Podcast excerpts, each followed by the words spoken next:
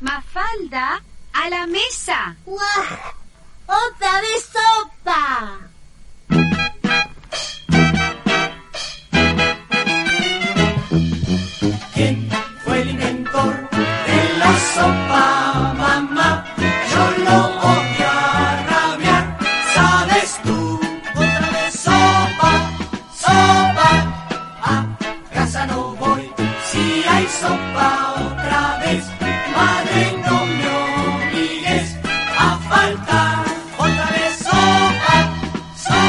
Cuentos para soñar. Padres e hijos se reencuentran con la lectura. Hoy llega Mafalda.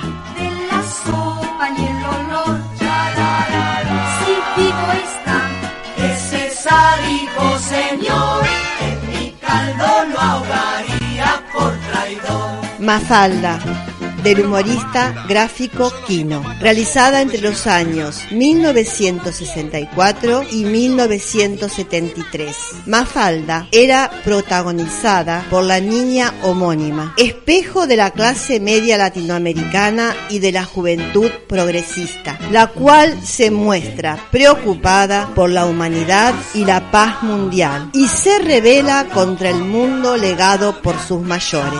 Mafalda llegó a ser la tira más popular de Latinoamérica, así como en algunos países europeos, España, Francia, Grecia e Italia. Ha sido traducida a más de 30 idiomas. Humberto Eco, quien ha escrito la introducción a la primera edición italiana de Mafalda, ha dicho amarla muchísimo y considera muy importante leer la tira para entender a la Argentina.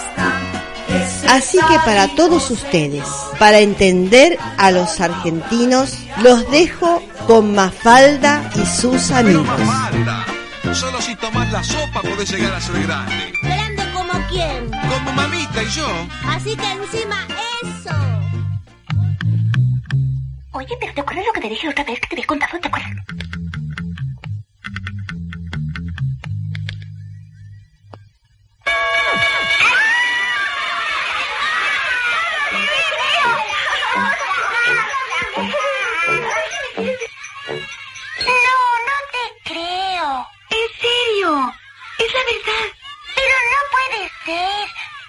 Siquiera uno en blanco y negro? No. Y últimamente, ¿por qué no tengo televisor? ¿Soy una marciana o qué? ¿No tiene televisor?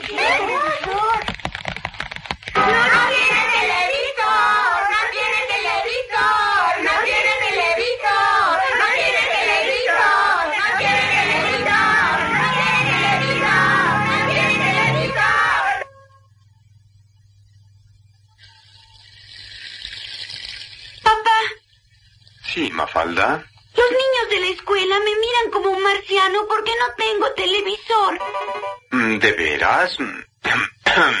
Mira, Mafalda, puedes contestarles que no tener televisor no es ser marciano. Ya sé, ya sé. Si ellos ya me dijeron que no es ser marciano, es ser estúpido. ¡Mafalda! Uy. Menos mal que este hobby de las plantas es súper sedante.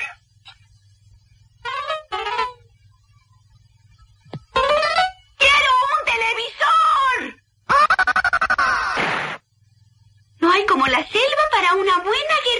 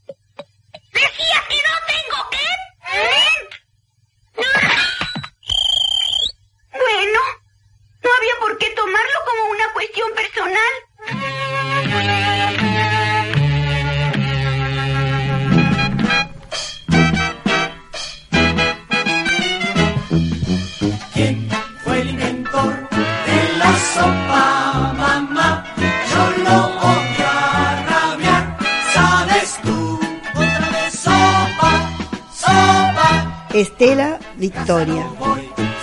Cuentos para soñar.